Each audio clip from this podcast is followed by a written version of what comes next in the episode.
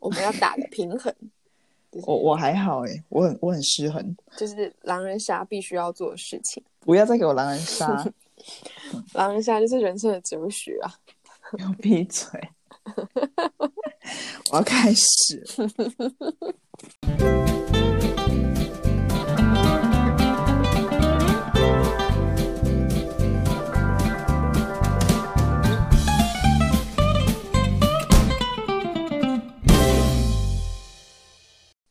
欢迎来到彭总李董的无数生活，我是彭总，我是李董。今天终于要来开新的读书会了，继多集的聊天室之后，终于又有一集新的读书会了。但也不是真的读书。对，这一集的读书会是我们去参加一个线上的论坛，然后所得出的心得跟自己的一些讨论。所以，但是因为我们聊天室已经。太杂乱了，又太多集，所以我觉得这应该也算是某种的读书会，就是我们把我们所学的跟大家一起讨论，这样。嗯，就是不是读特定的文章或者是书籍，但是是综合我们之前读过的东西，然后再加上这次论坛得到的一些比较正式的科学知识，嗯，所以就可以算成读书会。正式的科学知识，所以之前就不正式，就是就是一些。道听途说不是，就是 知识本来就有那个科学界或者说学术界的知识，他们就有比较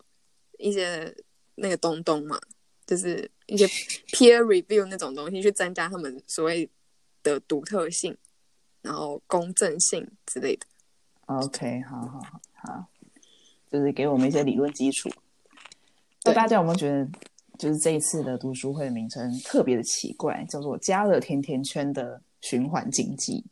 感觉很好吃，听起来很像什么烘焙坊之类的东西。这是因为这次的主题呢，就是循环经济，但是这个循环经济又跟普通的循环经济特别不一样，是它有个甜甜甜圈的概念。那这个概念呢，就我们等一下会介绍。那在我们进入正题之前，必须要提醒大家，可以先去阅读一下我们。前两礼拜发布的文章，都跟我们今天要讨论内容非常有关系。第一个，Vitamin Green 是提供了很多永续设计的案例嘛？那第二个文章是透过生命周期思考的概念去讨论一下，到底什么是环保，还有里面也有讨论到循环经济的概念。所以呢，如果大家还没有看过的话，可以去阅读一下那篇文章。其实我们这三个，就是这两篇文章加上今天的 Podcast，算是同一个系列的东西。嗯，然后就是有一个概念是之前在我们地球日直播的时候有花不少篇幅在讨论的，就在待会也会再提到。不过大家如果想要听更完整的话，有没有把它转成 podcast？大家可以再去复习一下。好的，那我们就进入我们的主题吧。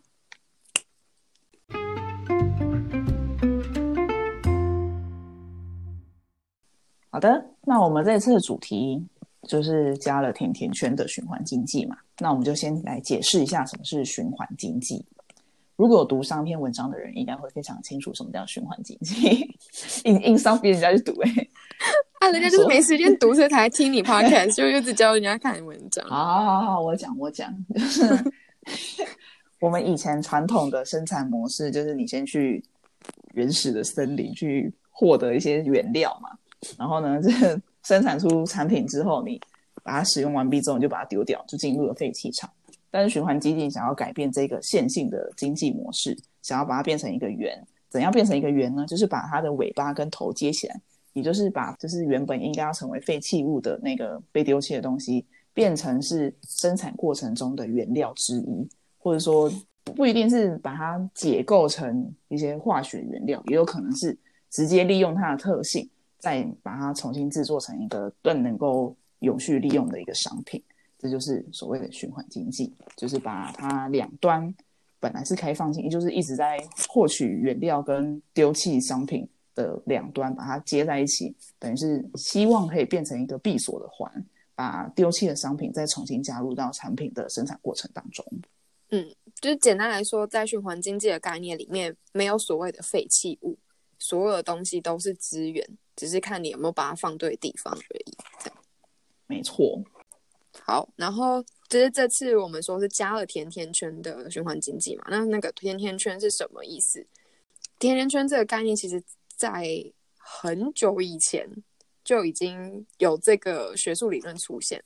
然后那个概念是什么呢？它是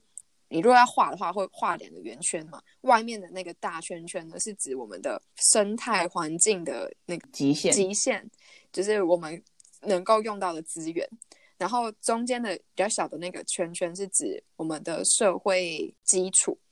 然后所以会我们可以吃的那个甜甜圈的肉的那个部分呢，就是所有我们可以运用的资源，就是这个环境里面可以用的资源。那个资源是属于分派给人类的，只要我们都是用在这个范围内的话，我们不会不至于去威胁到其他生物的生存，然后也不会危害到我们未来世代的生存，有一个界限存在这样。然后我们吃了这些甜甜圈的肉之后呢，是会往我们里面空心去长我们这个社会需要发展的一些东西。就例如说，发展我们人类的身体强壮 健康、食物的需求，然后或者是我们需要的能源呢，然后嗯，需要的一些社会生存的基础这样子，嗯，然后如果超过就是外面那个圈圈的话，就代表我们已经超过我们应该要用的极限，就会导致我们整个生态系统的崩溃，然后就可能会导致整个整个地球环境会变转变成不适合我们人类再继续生活的生存的地方这样。对，会需要里面那个小圈圈，是因为我们必须建基在一定的基础之上。比如说，我们必须要建设足够的嗯居住空间给人民，或是一定品质的呃社会保险基础，然后再去利用这些资源，然后才可以进入到我们所谓理想的永续的社会。嗯，这就是我们在介绍关于什么叫做永续发展的时候会提到的最常被引用的那一段话嘛，就是。以不伤害未来世代的前提之下，然后可以用到足够的资源去满足我们现在这个世代的生存与发展。就是如果我们世世代代都是这样子的去发展的话，那我们就是每个世代都可以很高度、很就是很极致满足，然后可是又不会去危害到下一个时代。所以就是大家都维持在很公平的分享之之中，这样子。嗯嗯嗯。因为我觉得这个概念有点复杂，可能我呃我们会到时候发文嘛，对，发在我们的 Facebook 上面，我们可以再附个图，就跟他说明一下。嗯嗯嗯。总之，我们就是甜甜圈的概念，就是我们很努力的把我们自己限缩在甜甜圈的肉的本体，我们不想要往那个小洞扩张，也不想要往外面那个大圈发展，就不想变很胖，变成是一个很大的大饼，不是？我们是只能在这个甜甜圈这个限缩的范围内发展。出一个永续的社会，这样。嗯，然后，所以我们这次就是把这个甜甜圈的概念加到循环经济的上面，就什么意思呢？就是因为过去的循环经济只是单纯在看某一个产品线，它是不是能够把它的那个生生产的那个链，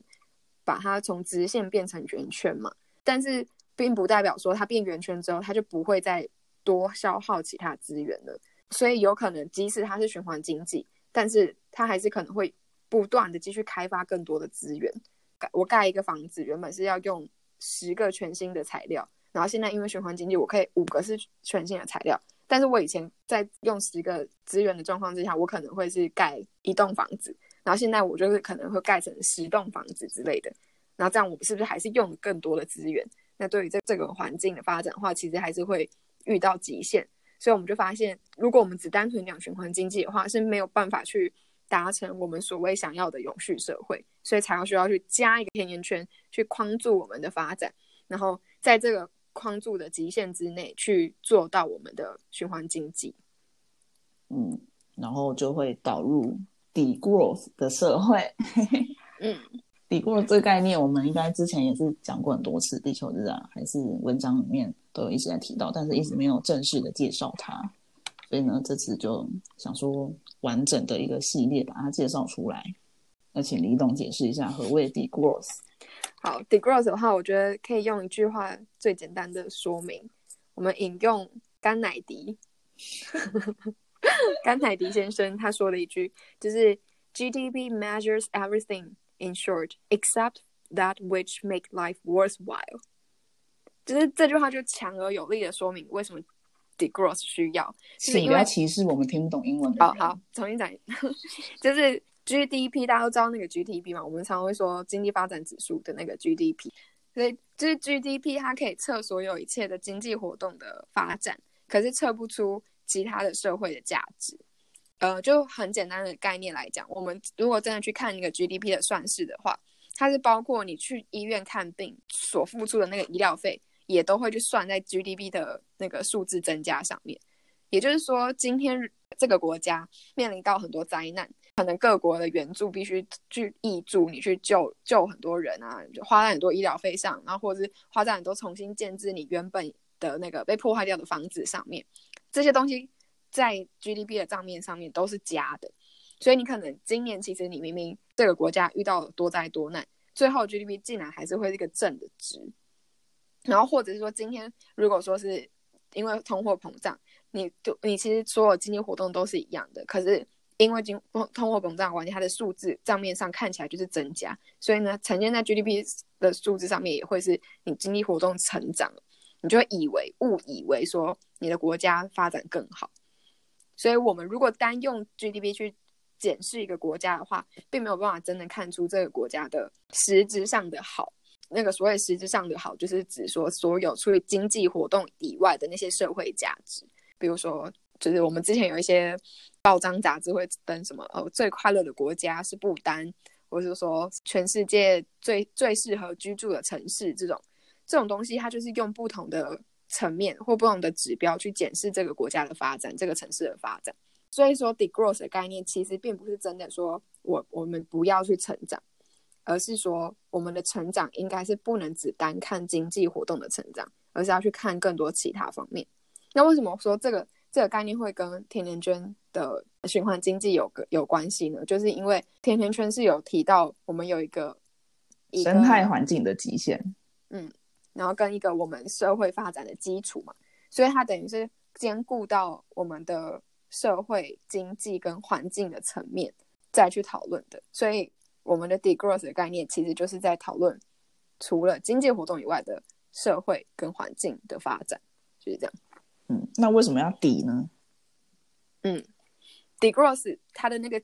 针对的讲的就是说我们人类的经济活动的的的那个发展。我们应该要去降低，就是不管是放慢速度，或者是降低我们追求的那个程度程度。对，如果你可以把经济活动降低下来的话，那就可以打回那个平衡，就是我们会把我们的社会价值提高，把我们的生生态环境品质提高。嗯，就是简单来说，比如说你一天二十四小时。你现在可能上上班再加加班，你可能十二个小时都在工作，所以你就基本上没有你所谓的社会生活，你没有你的家庭生活。那假如我们今天 degross 了，那我就是把八个小时，你就真的不能不能再超加班，你就是只能上班上八个小时。那你是不是就可能至少可以有呃四到八个小时的时间是你的属于你自己的个人生活，然后那个生活你就可以好好的去发展你其他的。社会价值，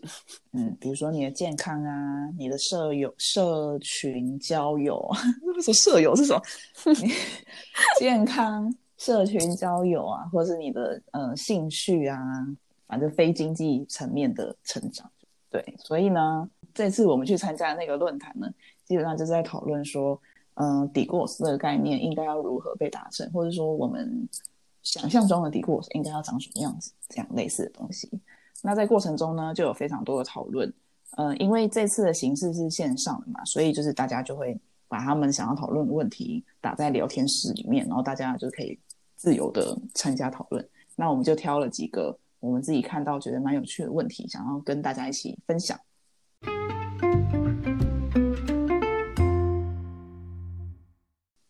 第一个是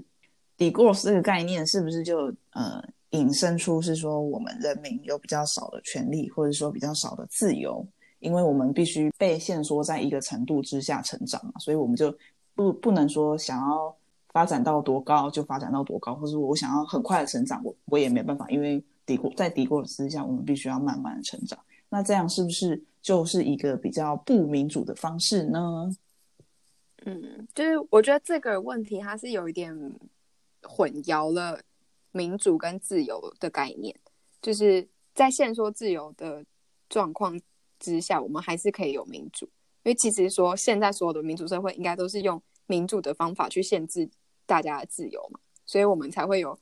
呃杀人放火需要需要入罪，或者是说呃管制一些出入境等等，这些都还是在一个民主的体制之下。所谓民主，就是我们这些法律、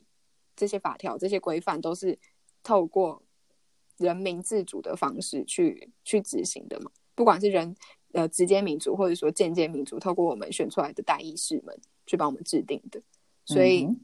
这个问题本身其实不是个问题，就是我们用民主的方式去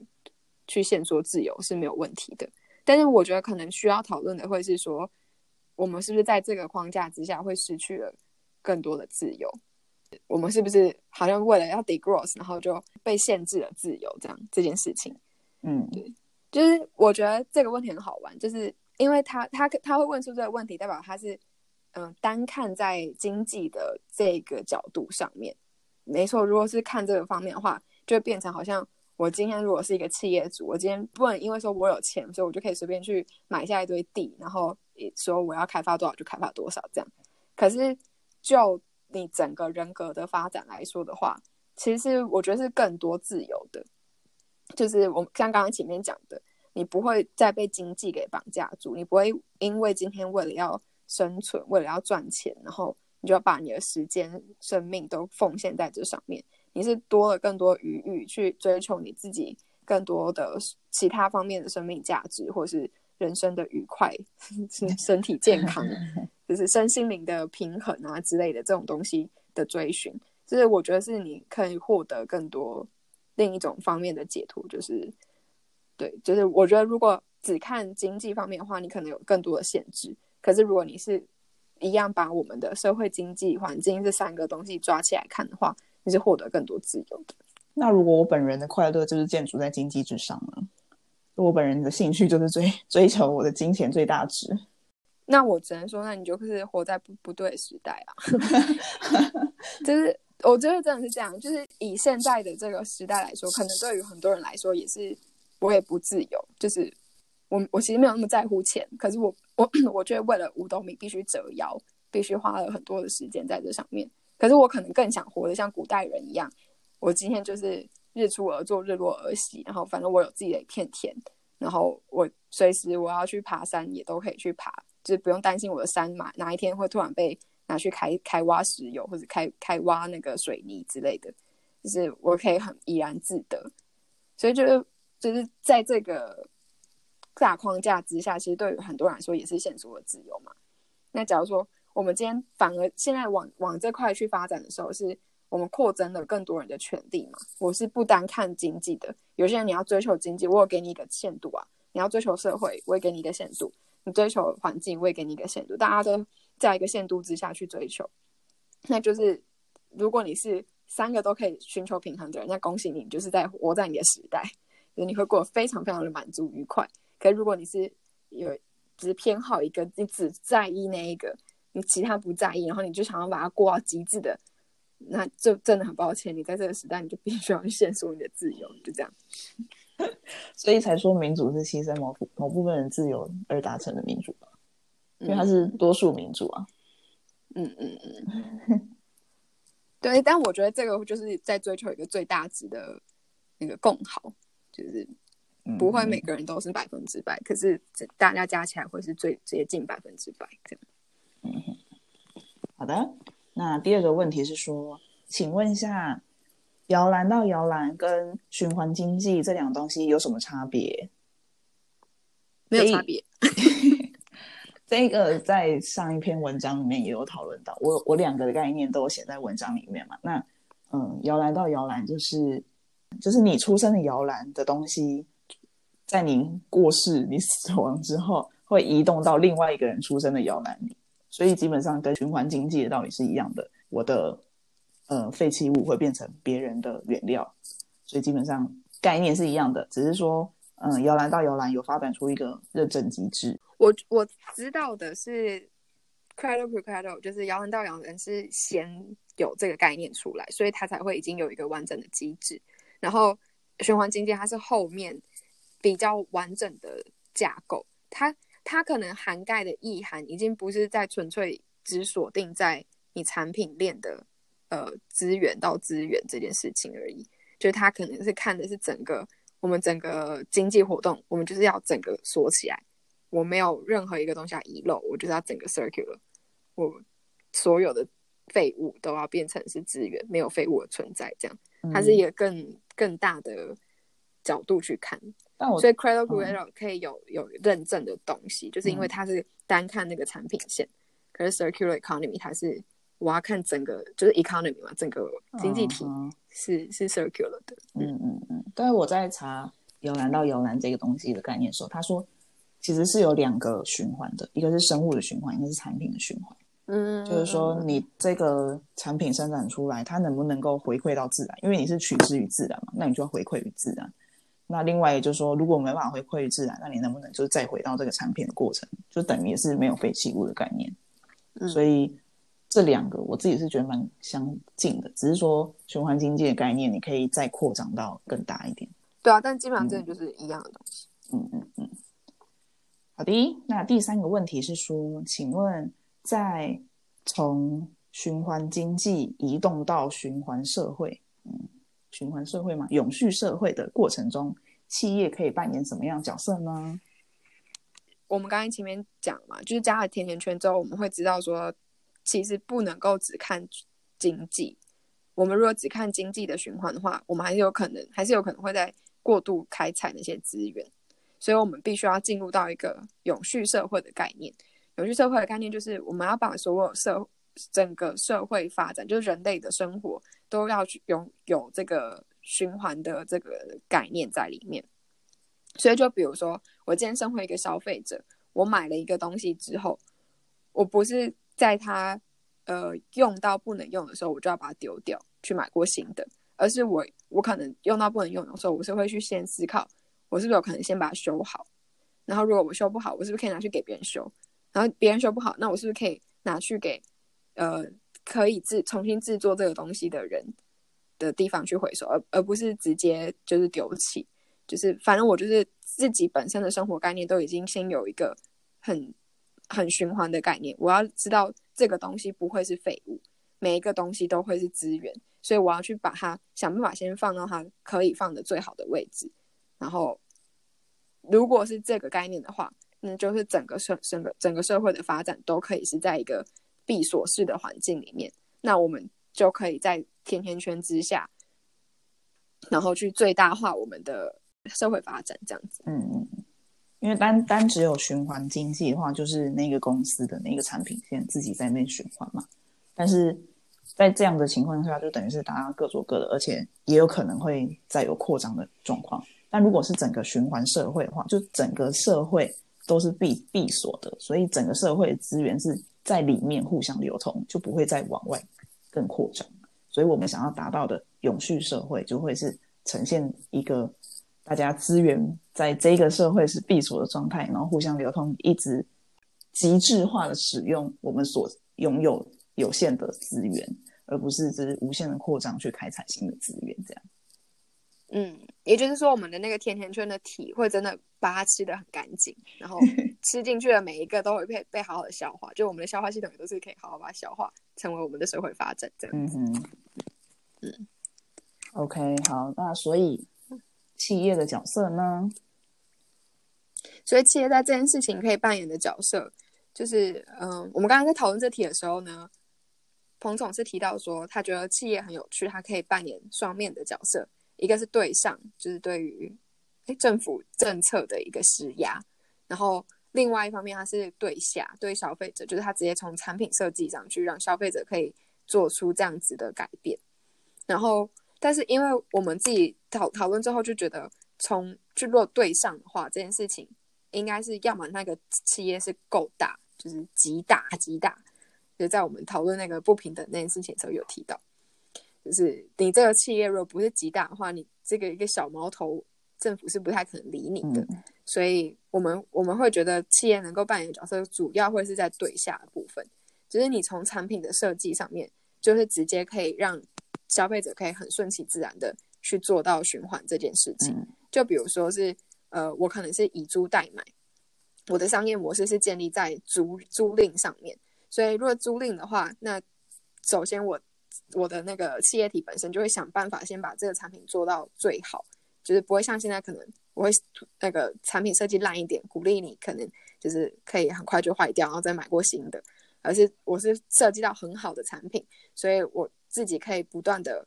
就是延长我租赁的那个寿命嘛，所以我这样赚的更多。另外一方面是，比如说我是那个有一个在荷兰这边有一家就是牛仔裤公司，它是它是做会员制的，就是你比如说你一年缴呃可能一百三十欧元，然后就可能很多人一年他在牛仔裤的预算可能也是花到这样，可是呢，他是在这一年呃在在他的会员期间。就是你只要牛仔裤穿到不能，就是你你觉得腻了，或者是 size 不合了，或者是说变胖不合流，好悲伤。然后是或者是就是不流，就是不符合流行了，或怎样的，就是很多人可能这时候会想说，我要把它丢掉嘛，就换过或者捐出去或干嘛的。然后可是他的这个商业模式就是，你就可以把你的这个产品寄回去给他们公司，然后他会帮你改过啊，或者是他直接换一条你想要的裤子给他。那至少呃重新去制造它的牛仔裤的时候，它的原料来源就不需要再太多新的，所以它就是呃跟消费者一起建立起，我们一起把这个这个关闭起来这样子。嗯，因为我觉得企业基本上是有一个领导的能力的，因为它是一个决定你可以嗯提供什么样产品的角色嘛。那同时它也很有弹性，比比起政府也非常有弹性，它可以。呃，因为竞争有竞争性的关系，所以它必须要有很多创意，然后提供新的东西，而且必须是符合这个市场潮流，或者说创造出新的市场潮流来抓住消费者。所以它必须要有很多嗯创新思维、创新的设计来提供给消费者，它才能在这个市场中生存下去。所以我觉得这个部分是它的优势，就是它有很多的弹性跟很多的创新，所以可以引导新的潮流。延伸到下一个问题是，有人问说，为什么就是我们在讨论循环经济的过程当中，一直都是在讨论到商品设计，或者是在产品产生产出的过程，难道没有别的东西吗？这样，这边的话有几个层面可以回答这个问题，就是第一个是呃，其中一个学者当时的回答，他是说，就是可行性的问题，就是。对于企业来说，改变它的产品设计是最容易做到的一件事情，因为你就是把你的产品把它换个方向嘛，这是我目前可以做到。我没办法影响到整个大经济运作模式的话，我至少可以从我的产品设计先改变。那做了这件事情，也许就可以就是间接做到呃循环经济这个部分。所以很多循环经济会，如果他想要达到这个理念的话，他会就先从他的呃产品设计先去着手。因为它这个部分就是还是只有锁在呃对经济循环经济嘛，就是还没有扩及到我们今天新讨论的循环社会的概念，所以它基本上就是只有锁定在循环经济的经济活动上面。那当然，首先要去解决的就是经济活动上面它的它会产生的一些废气跟浪费嘛。嗯，所以直接就是最直接的就是直接从产品本身去改变。然后，但是其实呃。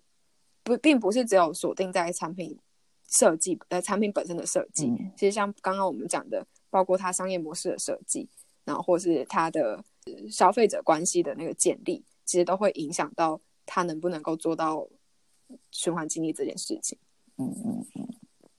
另外，这边还有一个我觉得很有趣的回答，也是那时候在那个讨论里面有一个学者回答的，他是说会 focus 在产品本身的是其实。可以去追溯到在环境运动开始的时候，一九七零年代，然后那时候就有呃一些所谓新自由主义派的人的一些 critic 在这上面，就想尽办法的要去呃抹黑或是弄脏这些环境运动者，要把他们讲好像是说哦，他们有为了他们自己利益啊，或者什么什么，就我们之前谈到那个 climate denial 的时候的那些说法，他们会这么做的原因，就是因为。理解到，如果我们真的要去认真的讨论到永续发展啊，或者说循环发展这种事情上面的时候，就其实这个概念是会必须要去挑战我们的资本主义的，所以有可能会去颠覆资本主义，那这就会危害到那些新自由主义派的人的那个利益，所以他们才会极力的想要去把这个这个整个讨论的去引导到我们。不是不需要去 degrowth，而是去 green growth。所谓的 green growth 就是把我们的那些产品换成呃好像 green 一点的东西啊，然后就是，所以我们就是把我们的产品设计，好像先 focus 在产品设计上面，我们把这个循环链好像关起来了，那就可以就是就达到哦你们这些环境运动的人的要求了啦，这样子。嗯所以他就可以就是把我们的焦点去转移。所以这个时候有 circular society 的这个概念出来的话，其实是有一点重新重新又再挑战回去，就是运动环境运动者又再重新挑战回去你们这些那个新自由主义者的那些说法。我们再次又再把战战场再拉回来，这样子那种感觉。嗯，因为另外也有一个嗯、呃参与者提到一个问题是说，像很多循环经济常常会被认为是 greenwashing，就是洗绿，就是呃想要把它的品牌形象经营成很环保啊，然后很永续的方式，但是事实上并没有这么做。那我们刚刚提到那个甜甜圈，那个呃永续社会的模式，会不会其实也会落入同样的呃 greenwashing 的你叫什么骂名之中呢？那我们自己讨论结果是觉得说，基本上如果你有讨论到甜甜圈或者应用到这个概念的话，基本上它就不会是一个 greenwashing，因为就算它是 greenwashing，它也达到了我们所应该要的那个标准，因为甜甜圈它是限缩你的嗯扩张范围，它有一个极，它有设定一个极限在，所以呢，就算你是 greenwashing，你也是在那个极限之内做你的 greenwashing，那这也是达到我们所要的标准跟我们要的目的。所以你再怎么吹捧，你再怎么呃吹牛说我做的多好多好，事实上你还是有一定的基础跟一定的水准在，所以也还是在我们的永续社会的范围之内。我们还是不排除它有可能继续的 greenwashing，就是它继续的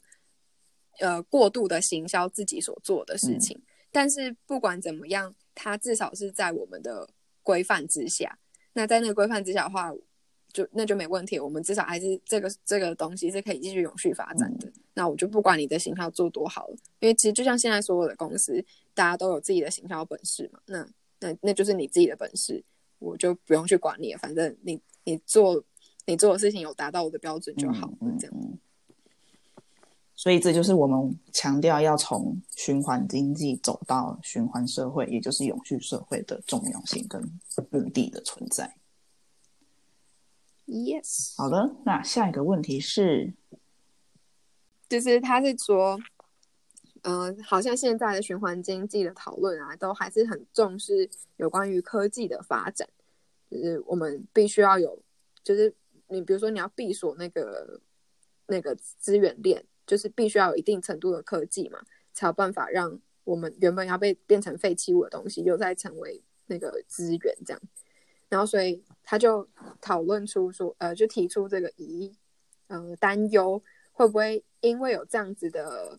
科技的 gap 存在，然后更拉大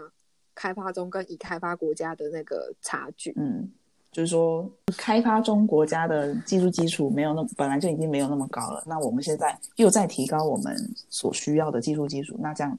开发中国家跟已开发国家中间的落差是不是会更大呢？这样，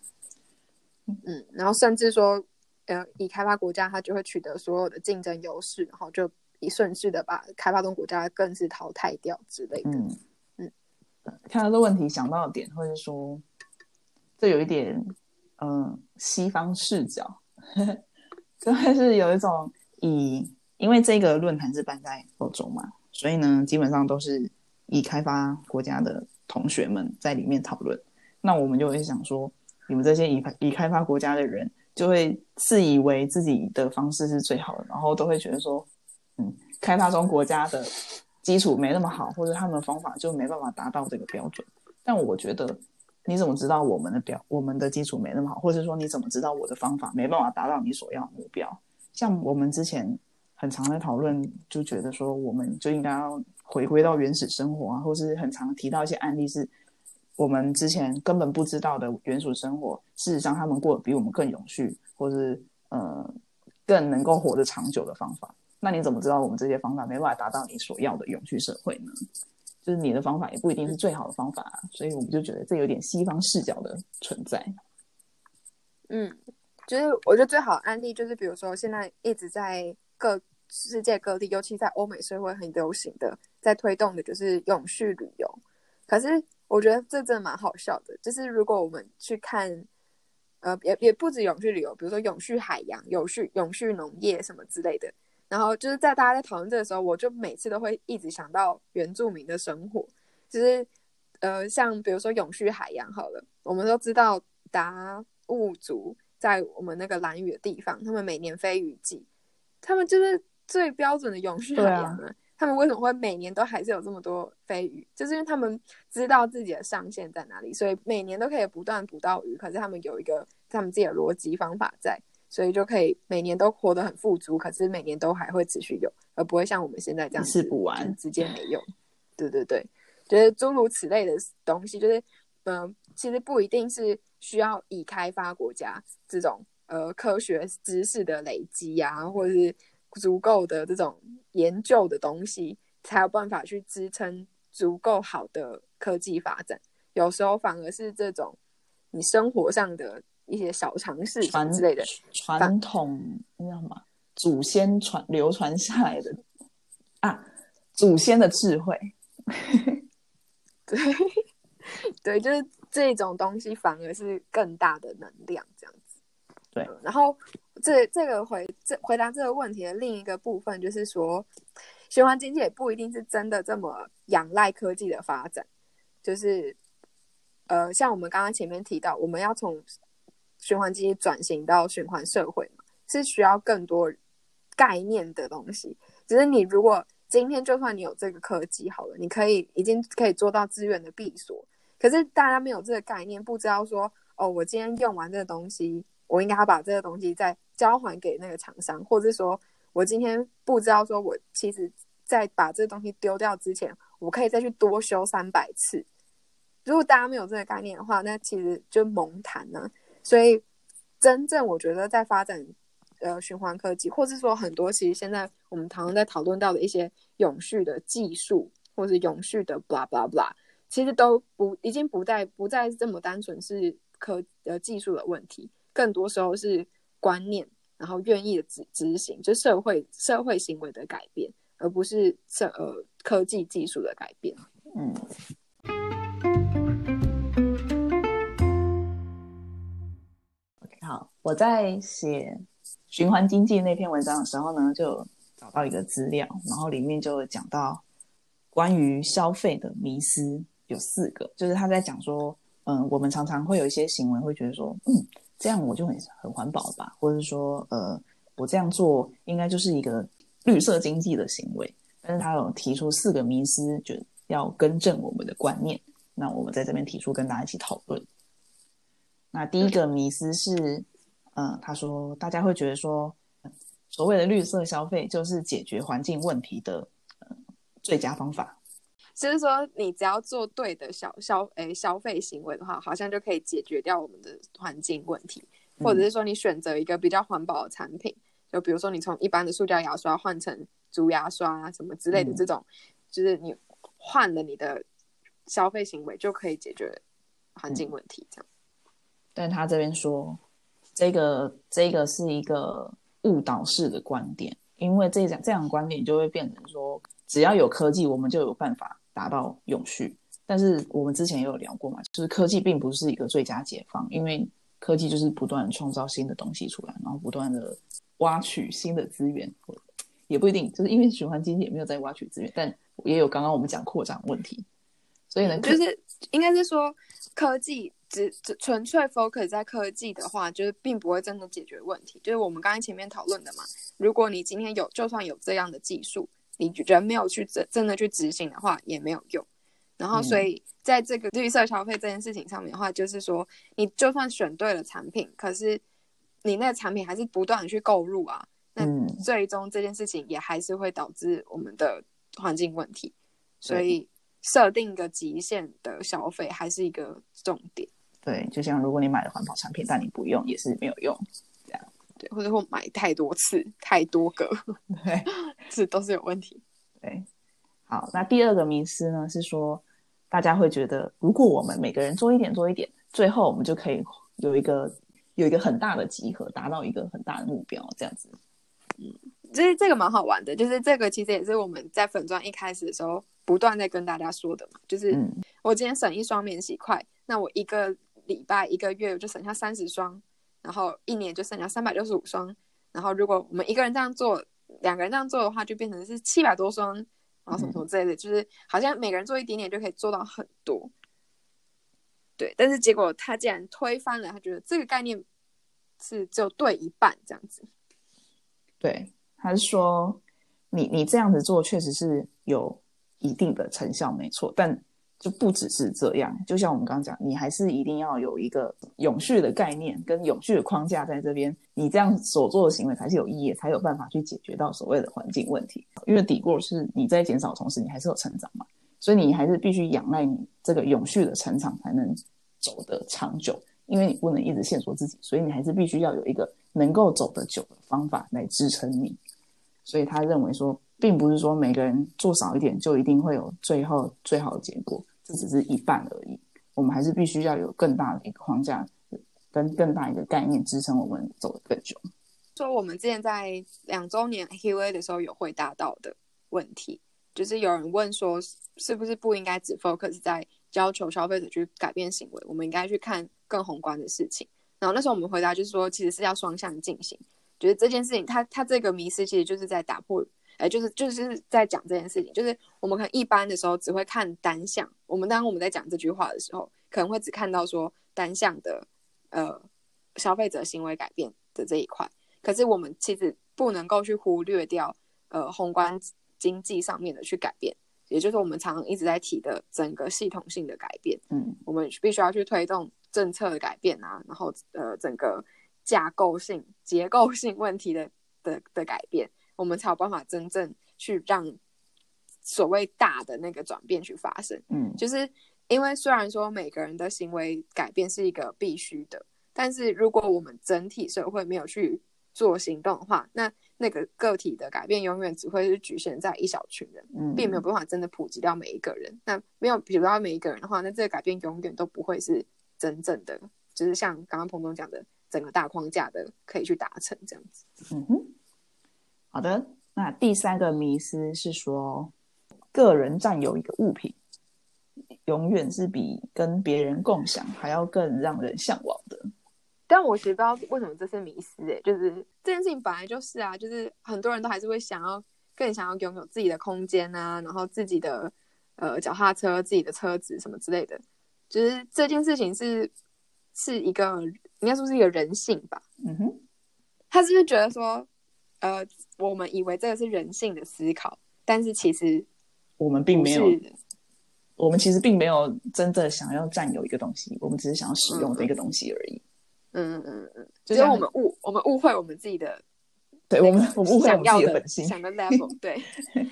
所以我们以为我们是想要拥有这个房子，其实我们嗯只是想要住在这个房子，就这样。对对对，因为像上次我跟我的朋友去骑脚踏车，然后因为我本人在欧洲并没有自己拥有一辆脚踏车，然后他有，所以我就使用了那个欧汉堡的 U Bike 这样子。然后呢，原本我自己出发前的感受是，哦，就是他有一台脚踏车，然后我没有，我必须要用租的，就是我比较没那么有自由度，那掌控自己掌控自己所拥有东西的那种感觉。但是呢，等到我们就是把车停好，然后真的要去逛街的时候，因为他没办法把他的脚踏车就是丢弃在一个地方，他他牵着他的脚踏车走，但我就只可以把我的租用的脚踏车还回去那个租用站，然后我就无事一身轻，就根本也不用推脚踏车，但他就要要一直推着脚踏车走，然后他就觉得很烦，然后这时候我就觉得，嗯，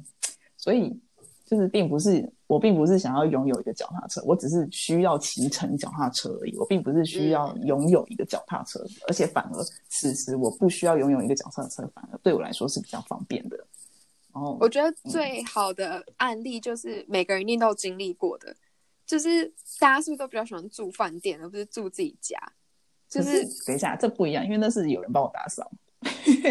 不是，但是因为重点就是因为这个就是我们的概念啊，就是我因为我本来就是只是需要去住在那里，跟在那边洗澡，我只是想要享受这些功能而已啊，嗯就是并不是我真的想要 take care 这个家，我才不在意我拥有了这个房子、这个床，就是我不在意哦，原来这张床是我的，或什么，就 I don't care 啊，我我就是想重点舒服的空间。对我就只是需要躺在一个床上可以睡睡睡一个晚，呃，就是睡一个觉这样子，嗯就我才不 care 这张床到底是不是我的，这样嗯嗯嗯，对。所以其实我们真的并不是对有所有权有一个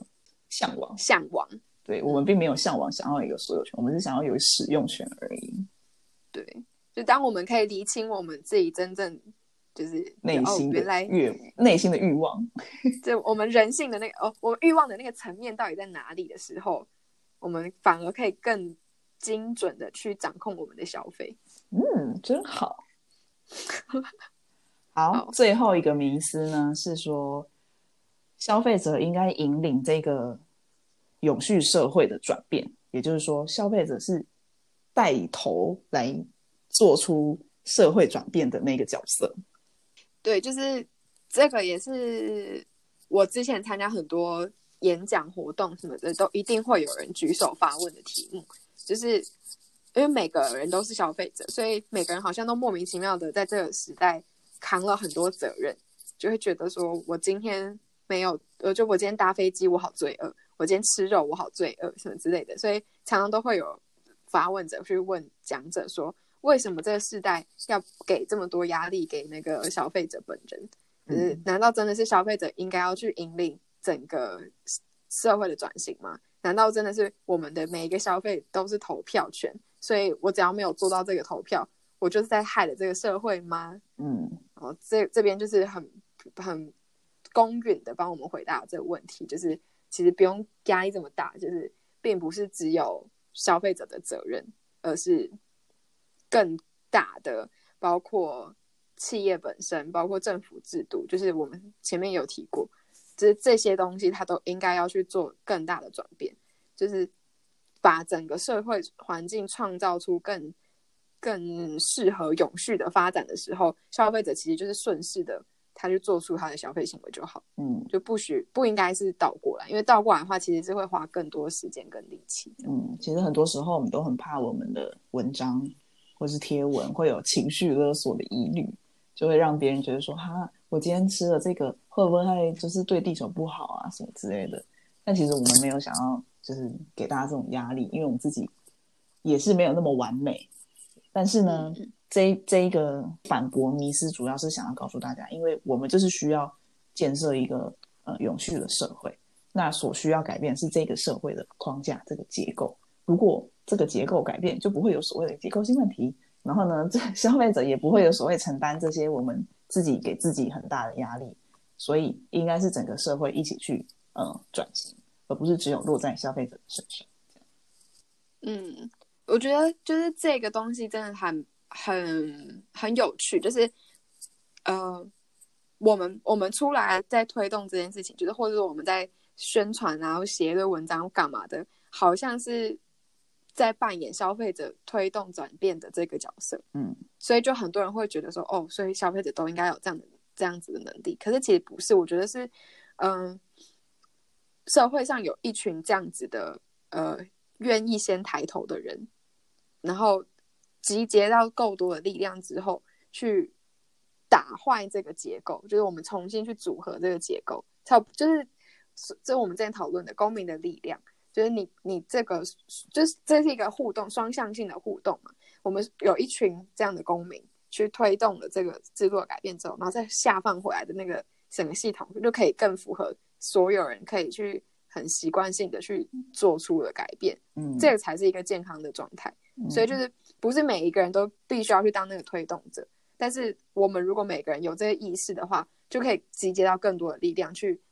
推那个制度、那个整个系统去改变，然后我们再反过来，大家也都会是受惠者，就我们就可以更舒服的去做到不会让我们觉得良心不安的那个那个举措，这样子。这样听起来感觉每个人在社会中都有自己扮演角色，有些人就是特别适合去当主最一开始推动的那个人，然后有些人就很适合去当追随那个起头的人，然后有些人就很适合去当那个最后再去 follow 的那些人，对、啊，这样自己造成嗯。心理压力应该比较、比较那么没那么大吧？嗯，就是这个是这真的是有理论基础的。我有个朋友他在写的论文就是在讲写这个，就是呃所谓的 social transition 社会转型，然后他这这个社会转型过程，他就是会把人大概分成四种类型这样，嗯。然后就大概就是我们刚才讲的那几种，然后所以都要这四种转这四种人都有到位之后，整个社会的转型才会发生。所以就是大家不需要去感到这么大压力，就是不是真的是 consumers 的 vote 决定一切的，我们我们的 vote 只是一个双向的结果而已，就是就像是我们今天就算是去投票好了，也其实也不是真的我投给谁，就真的会是那个人当选嘛。就是我这这是一个双向的发 生，怎样双？就是因为，嗯、我投给谁，比如说我们最后的结果是五五波好了，嗯哼，然后但是还是会有一个人当选嘛，然后那个人当选之后，他如果做的超好的话，那是不是下一次回来的那个状况就是就会更多人投给这个人，或者是这个党？然后可是如果他做的超烂的话，那就回来的投再回去的结果就会是越来越少人投给他，这样所以就是一个，这真的就是一个这这个社会就是一个动态的变化嘛。嗯哼，嗯，你这好给卡掉，真的不用剪进去。讨厌，好。那以上呢，就是我们这次的读书会，希望大家还喜欢。如果喜欢的话，就请大家多多分享，或者是点击资讯栏连接到我们的彭总李董无数生活的网站。网站上除了更多文章跟 podcast 之外，也可以连接到我们的脸书或是 IG。那我们现在就是每周四都会在脸书、脸书对脸书更新我们的文章或 podcast，然后每周二六会固定在 Instagram 上面更新我们的英文懒人包，然后其他时候也会有不定期的更新，然后每天也会有就是 Instagram 的动态、现实动态。欢迎大家在各个平台都可以跟我们交流讨论，或是给予我们更多的回馈，可以继续成长。那我们下次再见喽，拜拜拜